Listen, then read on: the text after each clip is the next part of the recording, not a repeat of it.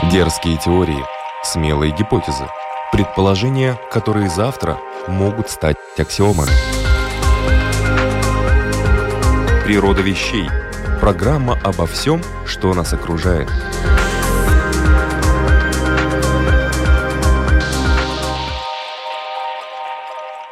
Приветствую вас, любители узнавать новое об уже известном. Это программа «Природа вещей» и ее ведущая Людмила Вавинска.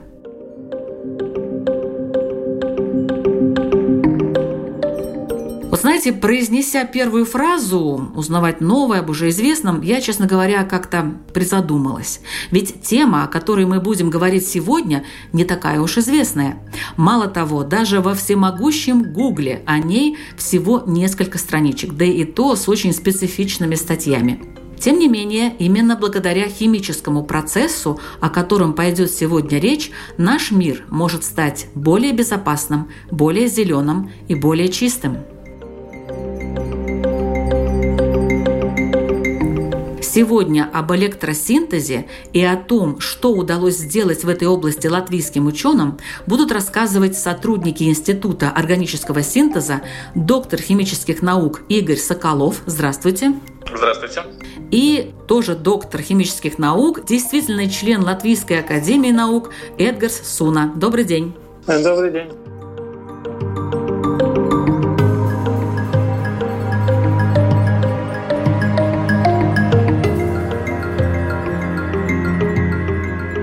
Я знаю, что такое электричество, я знаю, что такое синтез, а вот что такое электросинтез? Электросинтез представляет собой метод получения органических соединений, в котором электрический ток заменяет один или несколько химических реагентов. Электросинтез э, производится в специальных условиях, используется так называемая электролитическая ячейка. Это такой особый сосуд с электролитом, и в этот сосуд погружены электроды. Конечно, есть катод, анод и электроды сравнения. Мой коллега доктор Соколов приготовил такое более доступное сравнение. Игорь, пожалуйста. Спасибо, Эдгар. Мы все прекрасно знаем, что такое электрон. Это маленькая частица, которая переносит заряд, но в то же время она является очень важной составляющей вещества. С точки зрения химии, вещество — это группа молекул с одинаковыми свойствами.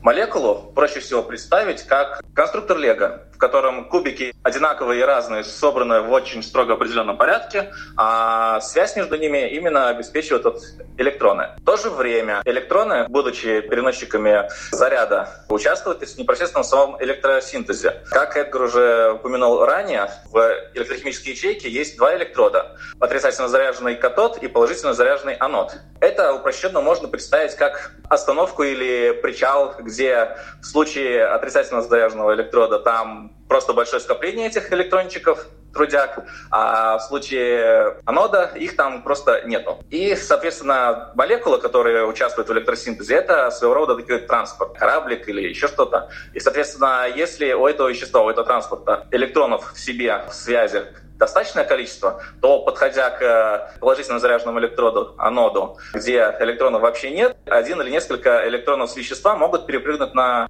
электрод. И наоборот, если в веществе электронов не так уж и много, то подходя к катоду, где этих электронов много, один или несколько электронов могут перепрыгнуть на вещество. Подобные переходы электронов с электрода на вещество, скажем так, дестабилизируют молекулу и приводят к дальнейшим превращениям, будь то к разрывам определенных связей, к созданию новых связей, но в конце концов это обращается в продукт, ради которого все это было затеяно. Главные преимущества электросинтеза по сравнению с обычными, которые мы знаем, окислительно-восстановительными реакциями, которые мы в школе изучали. Окислительно-восстановительные реакции, в классическом понимании, для их проведения нужен реагент дополнительный. Это, по сути, тоже вещество, главная роль которого в случае окисления эти электроны забрать и в случае восстановления эти электроны дать исходному веществу, которое мы планируем превратить во что-то. Но, опять же, эти реагенты — это тоже вещества. Значит, их тоже кто-то когда-то синтезировал, и в процессе реакции они тоже никуда бесследно не исчезают. Они превращаются в другие вещества уже с другими свойствами, и их надо как-то отделить и куда-то деть. Соответственно, это дополнительное загрязнение и дополнительная работа в процессе их получения.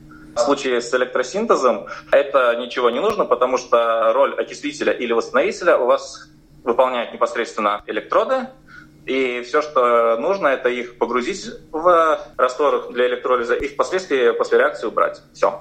Ну, я еще могу добавить к тому, что Игорь сказал, еще немаловажное свойство электросинтеза, правильнее было бы сказать преимущество электросинтеза в том, что метод очень селективный.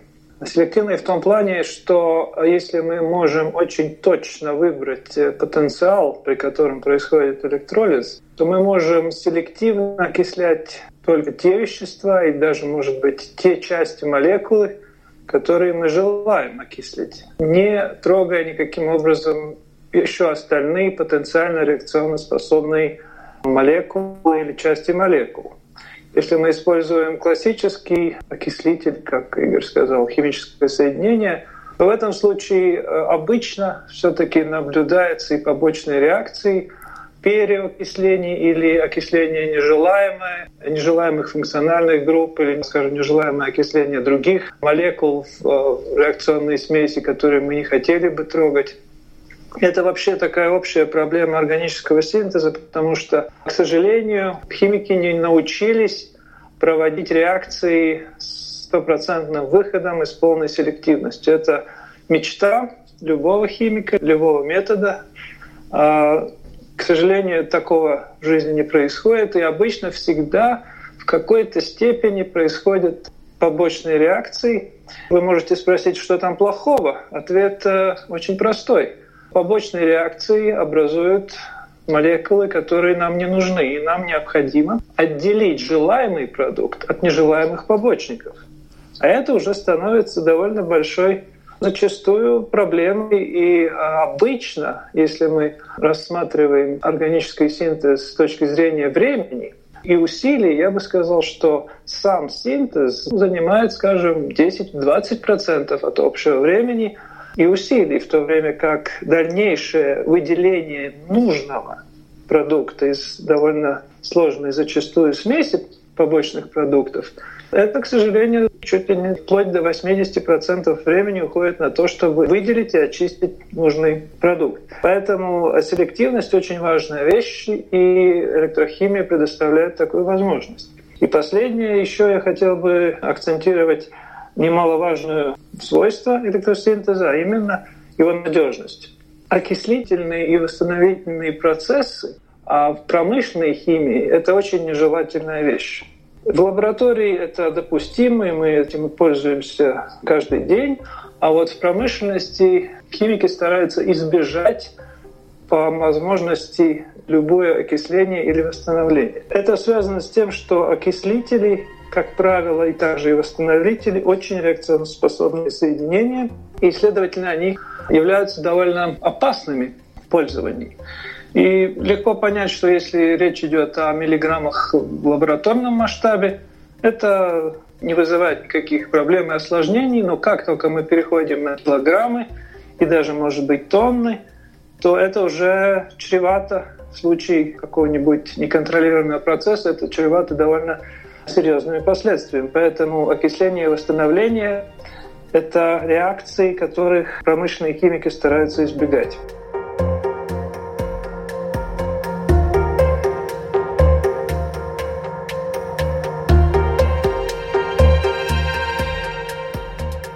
В своей довольно уже долгой карьере химика мне один раз по работе необходимо было посетить один завод, химический завод, который находился в Англии, на самом севере Англии, вернее, северо-западе, в городе, который называется Ньюкасл Паунтайн. Это, ну, Ньюкасл, это самый север. Там была, скажем так, фабрика, которая принадлежала такой всемирной компании Rhodia Pharma Solutions. У них в одном из процессов на одной стадии они восстанавливали какой-нибудь интермедиат там, в своем процессе.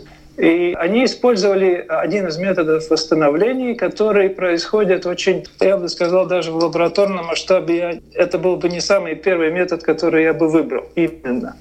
берется натрий металлический, который очень реакционно способен, он с водой фактически взрывается, взрывоопасная реакция и начинает гореть. И этот натрий реагирует с нужным веществом в очень интересном растворителе – жидком аммиаке. Жидкий аммиак э, требует температуры около минус 30 градусов, чтобы он был в жидкой форме. Представляете себе завод, в котором происходит реакция – объемом, сейчас я постараюсь точно вспомнить, по-моему, речь шла о нескольких тоннах аммиака, сжиженного аммиака, и несколько сотен килограммов металлического натрия.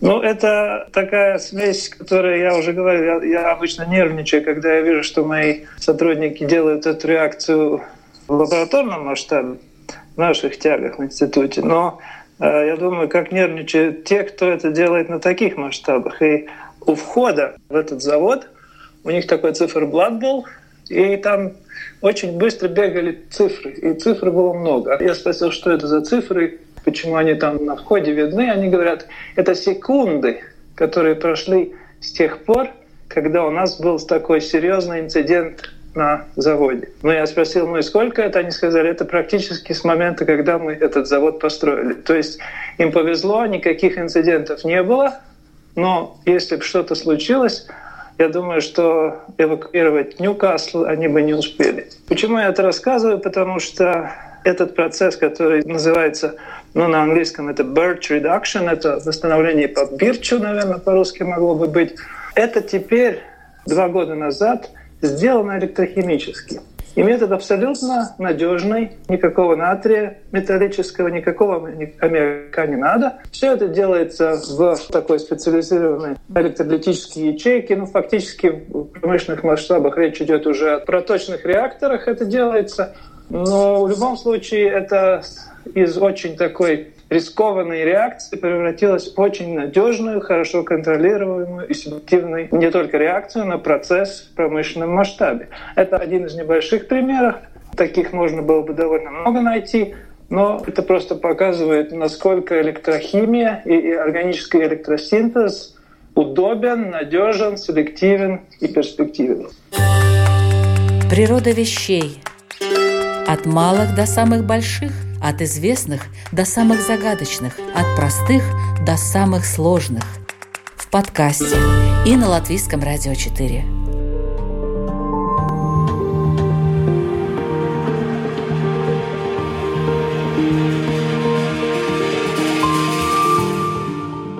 Надежность, естественно, в первую очередь относится к людям, к здоровью людей, но в долгосрочной перспективе надежность относится и к тому нашим детям, какую планету мы оставляем. И, ну, я думаю, не секрет, что сегодня у нас идет довольно интенсивное своего рода истощение природных ресурсов. Возникла довольно серьезная проблема отходов не только от промышленности, но от повседневной жизни. И все это привело фактически ученых к такому выводу, что человечеству нужно кардинально изменить технологий, промышленной технологий, чтобы сохранить планету. И поэтому появилось такое понятие, как зеленая химия.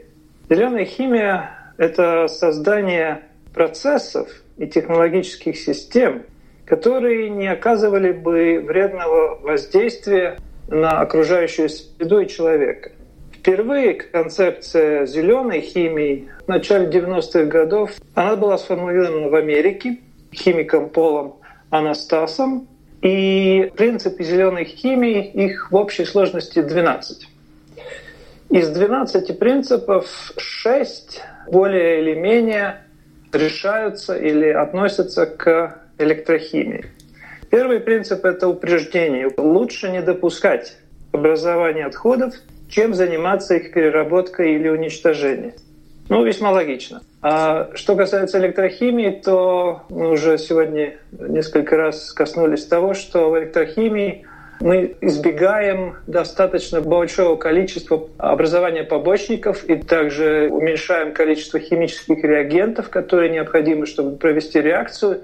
И это нам позволяет в общей сложности серьезно уменьшить количество отходов, потому что электрический ток ну, никаких отходов не образует как таковой.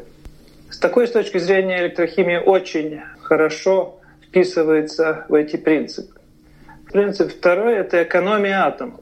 Это общий принцип, который очень актуален вообще в органической химии. И экономия атомов значит только то, что методы синтеза должны разрабатываться таким образом, чтобы в состав конечного продукта включалось как можно больше атомов реагентов, использованных в процессе синтеза. Что в какой-то мере перекрывается с первым принципом, чтобы не было отходов. То есть вам надо подбирать реагенты таким образом, чтобы по возможности больше атомов из реагентов оказались в продукте, а не в побочных продуктах. Что касается электрохимии, опять здесь налицо экономия атомов, потому что электроны мы получаем с помощью тока, а не с помощью химического реагента. Следовательно, мы экономим как минимум все эти атомы, которые должны быть в химическом реагенте, откуда мы берем электрон. То есть это, думаю, что очень однозначная экономия в случае электрохимии. Третий принцип снижения опасности процессов и продуктов синтеза. Мы уже тоже коснулись этого и на примере, который я рассказывал о восстановлении по Бирчу с натрием в аммиаке. Во всех случаях следует стремиться к использованию или синтезу веществ нетоксичных или малотоксичных для здоровья человека и окружающей среды. Четвертый принцип создание более безопасных химических веществ. Этот принцип предполагает использование технологий, которые обеспечили бы создание новых материалов, обладающих наилучшими характеристиками и наименьшей токсичностью. И последние два принципа, один из них — энергосбережение. Это, я думаю, актуальная вещь э, не только в химии, но и в повседневной жизни — и э, энергоэффективность, а также стремление максимально минимизировать экологические и экономические последствия, я думаю, довольно понятный принцип. И э, этот принцип в контексте энергосбережения предусматривает и то, что химические процессы или процессы синтеза а желательно осуществлять при комнатной температуре, потому что это экономит ресурсы, и атмосферном давлении. Опять-таки, если мы говорим о лабораторном масштабе, то эти принципы не очень важны. Но в промышленной химии, когда вам необходимо разогреть, скажем, реактор 2 или 3 или в 10 тонн объемом, там надо очень серьезные энергетические ресурсы, чтобы разогреть такое количество вещества и растворителей на каждые 10 градусов. Там уходит огромное количество электричества и других ресурсов. Ну и в отношении электрохимии, я думаю, энергосбережение достаточно очевидно. По одной важной причине электрохимический синтез использует ток, который мы, например, можем генерировать с помощью возобновляемых ресурсов. Помощью ветряных мельниц, с помощью солнечных батарей, с помощью тех же гидроэлектростанций. Причем а, синтез на промышленном масштабе может проводиться в то время, когда уменьшилось потребление электричества в целом. Например, в повседневной жизни это может быть ночью, когда меньше потребления электричества, мы можем переключить энергию на производство каких-то необходимых и нужных химикатов.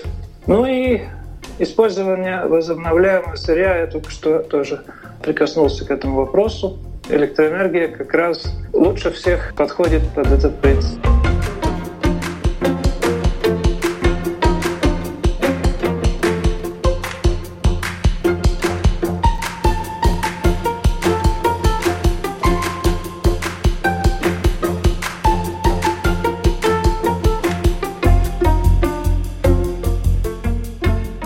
Вы сказали, что есть возможность получить какие-то вещества из воздуха благодаря электросинтезу. Может быть, э, расскажете более подробно, уважаемый Игорь?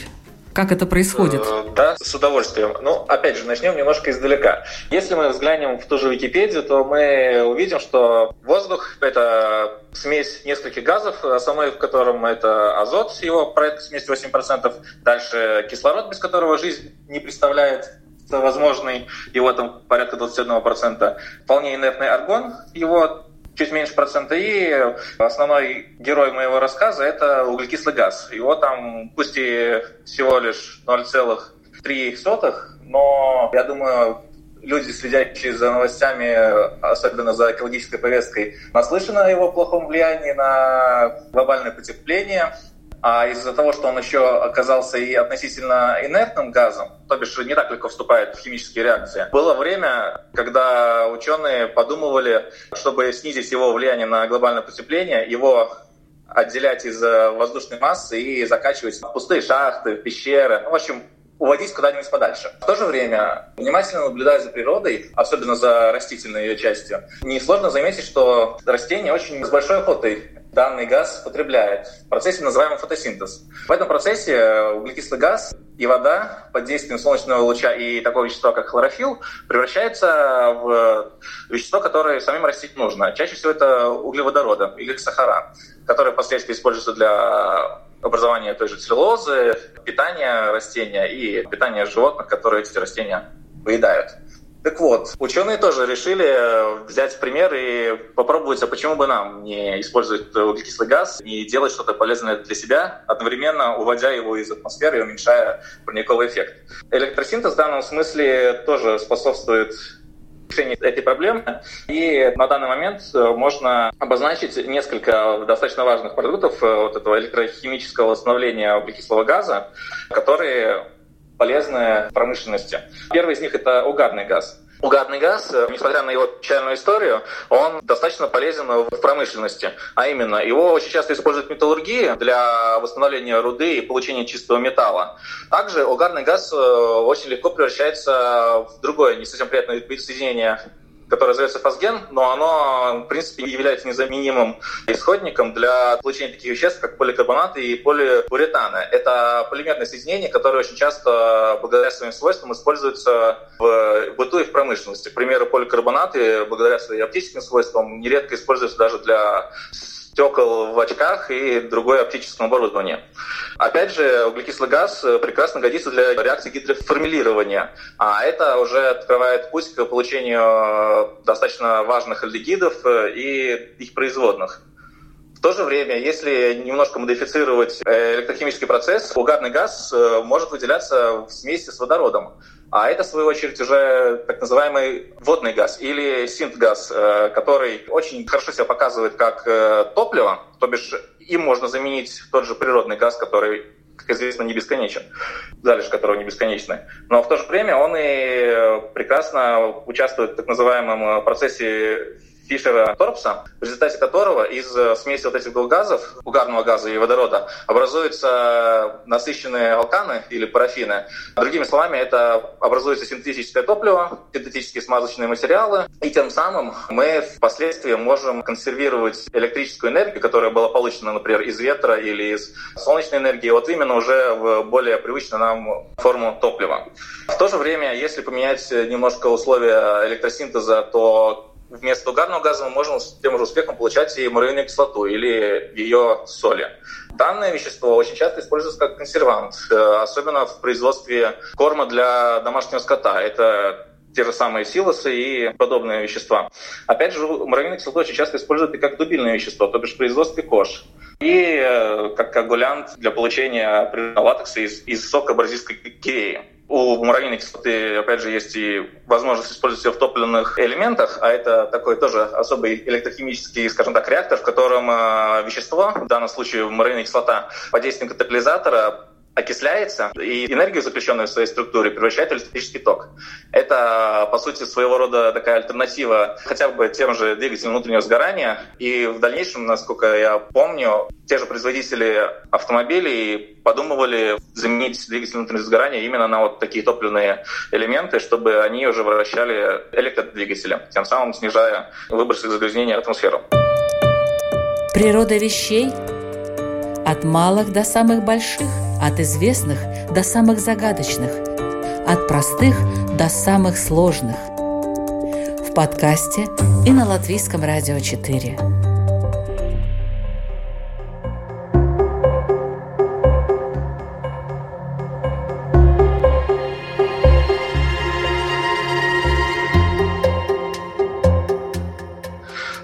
Еще один пример веществ, которые можно получить из углекислого газа в процессе электросинтеза, это метанол. Очень важный растворитель и, опять же, топливо среди органических соединений, хотя большую его часть используют для дальнейшем процессе образования формалина и формальдегида. А это уже исходные вещества для так называемых фенолформальдегидных и карбониловых смол, что является полимерными материалами и большой степени встречается буквально на каждом, как корпус прибора какого-нибудь. В то же время метанол можно использовать и как э, сырье для получения этанола, но это не все. Если мы смотрим на возможности электросинтеза для получения новых веществ, мы с помощью электросинтеза можем связать и элементарный азот, превратив его в аммиак. В наше время на этот процесс тратится очень много энергии, и буквально чуть ли не процент всей потребляемой электроэнергии планеты тратится именно на производство аммиака, но сам процесс подразумевает в себе очень большие давления и очень высокие температуры, но электросинтез э, в теории мог бы значительно упростить данный процесс и сделать его позволить себе проводить буквально при комнатной температуре и э, обычном атмосферном давлении, тем самым снизив и затраты на данные процессы. Электролиз как способ покрытия металлов. Это еще один способ использования электрохимии и электролиза. Как известно, металлы чаще всего используемое железо, оно под действием окружающей среды начинает коррозировать. Оно со временем деградирует и разрушается. Чтобы это предотвратить, люди очень часто используют, покрывают данные металлические изделия защитным слоем. Самый простой и, наверное, всем известный способ – это обычная краска, но ввиду того, что это все-таки органический полимер, он не всегда обладает должной механической устойчивостью и достаточно легко царапается, из-за чего повреждается. Опять же, если изделие находится под лучами прямого солнца, то органическое соединение имеет тенденцию под воздействием солнца немножко разрушаться. Так вот, электролиз и позволяет металлическое изделие, погружая в электролитическую ячейку, ванну для электролиза, и погружая вместе с металлом, который используют для покрытия, электрохимическим путем нанести тонким слоем желаемый металл на исходное изделие. Тем самым мы создаем защитный барьер, который предотвращает или замедляет воздействие окружающей среды на изделие впоследствии. А при правильном выборе он, э, опять же, может э, способствовать и придавать лучшие механические свойства данному изделию, будь то там увеличивать или уменьшать электропроводимость, если это имеет значение.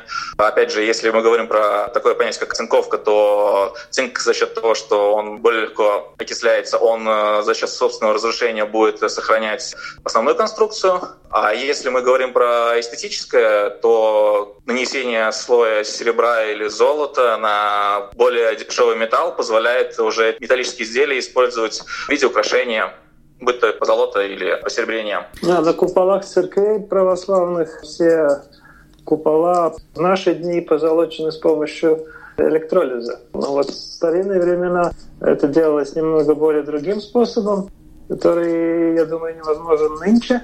А делать это таким образом, что золото, которое необходимо было для позолотки, золото очень хорошо растворяется в ртути, и вообще ртуть растворяет практически все металлы и раствор металла в ртути называется амальгама. Так вот, брались медные листы и покрывались амальгамой золота. И на следующей стадии необходимо было ртуть испарить, чтобы осталось очень тонкое двух-трех атомов в толщину вот покрытие золотом. И э, испарение ртути проводили в средние века, вплоть до 19-18 столетия, очень простым способом. Медный лист грелся на костре, на открытом воздухе. Ну, представьте себе лист меди размером 2 на 2 метра, из которого испаряется ртуть. Ну, понятно, что люди думаю, болели и умирали даже после этого. Ну, я бы сказал, они даже не очень болели. И это было очень-очень-очень опасная и для здоровья практически сегодня несопоставимая вещь. Но таким образом делалось озолочение всех куполов церквей в средние века такой интересный исторический... Интересный факт, да, а, такой. Экскурс, да, да. А скажите, вот латвийские ученые, я понимаю, что э, отмечены были ваши заслуги в научной области Латвийской академии наук за прошлый год. Что вы открыли, что вы сделали? На пальцах объяснить это будет достаточно сложно, что там за соединения брома у нас э, были. Но по сути это тоже, что сегодня уже несколько раз фигурировало в нашем диалоге. Мы с помощью электрического тока, с помощью электролиза смогли избавиться от одного очень неприятного реагента в получении достаточно важного класса соединений. Сам реагент — это бромо-3-фторид, жутко нестабильная жидкость, которая агрессивно взаимодействует с водой, э, разрушает стекло. Вообще с ним работать можно только в очень-очень защищенных лабораториях, которых на данный момент в мире, наверное, всего две. Одна в Японии, вторая, кажется, была в Германии. Соответственно, у нас это вообще невозможно. Только вот эти две группы, обладающие доступом к данным лабораториям, могли заниматься вообще химией данных соединений, от чего и развитие, и изучение их свойств сильно затормаживалось, и, соответственно, интерес был дозированный.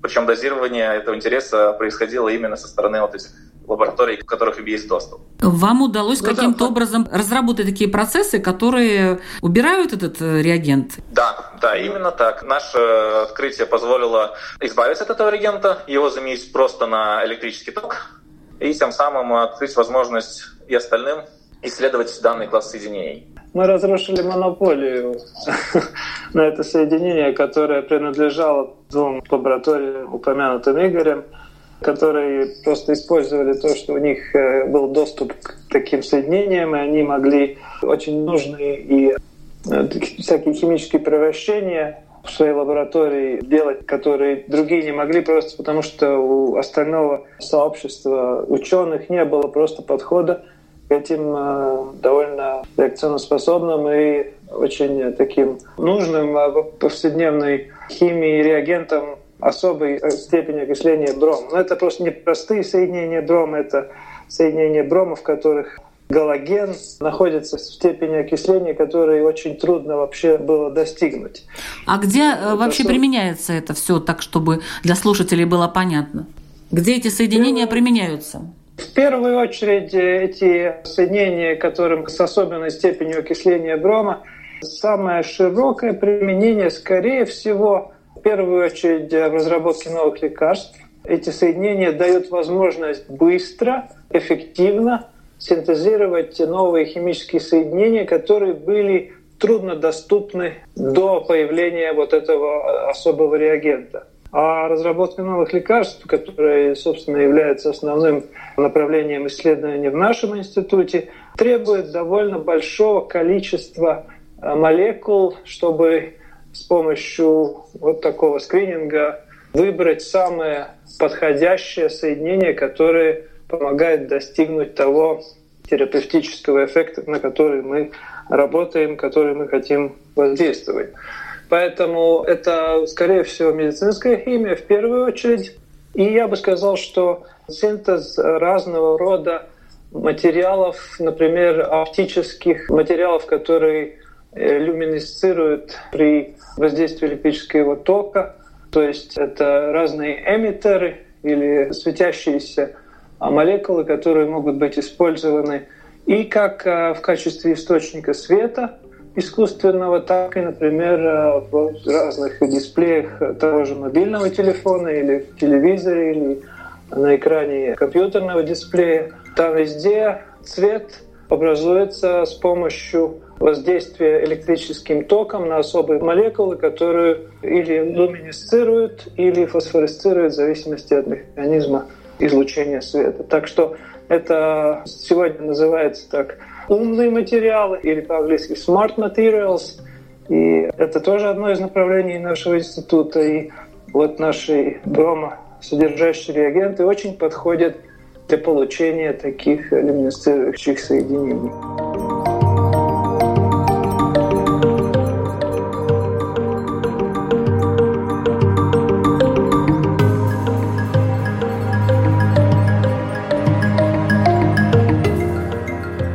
Это была программа «Природа вещей», подготовленная Латвийским радио 4. Над ней работали Людмила Вавинска, Ингрида Бедела и Кристина Золотаренко. Сегодня о процессе электросинтеза, о его значимости для создания новых экологически чистых материалов нам рассказывали доктор химических наук Игорь Соколов и действительный член Латвийской академии наук, тоже доктор химических наук Эдгарс Суна. Они оба работают в Институте органического синтеза в Латвии, естественно. Я благодарю вас, уважаемые гости, за эту попытку донести сложную информацию до нашего неподготовленного, но старательного слушателя и желаю успехов в вашей научной деятельности. Спасибо большое. Спасибо. Другие выпуски «Природы вещей» вы можете найти на сайте lr4.lv и в подкастах. Например, про азот в атмосфере Земли. Почему его так много, а мы им не дышим? Про искусственный интеллект, который меняет природу человека. Про эволюцию минералов. Представляете, даже такое бывает. А также про парадигмы и парадоксы физики.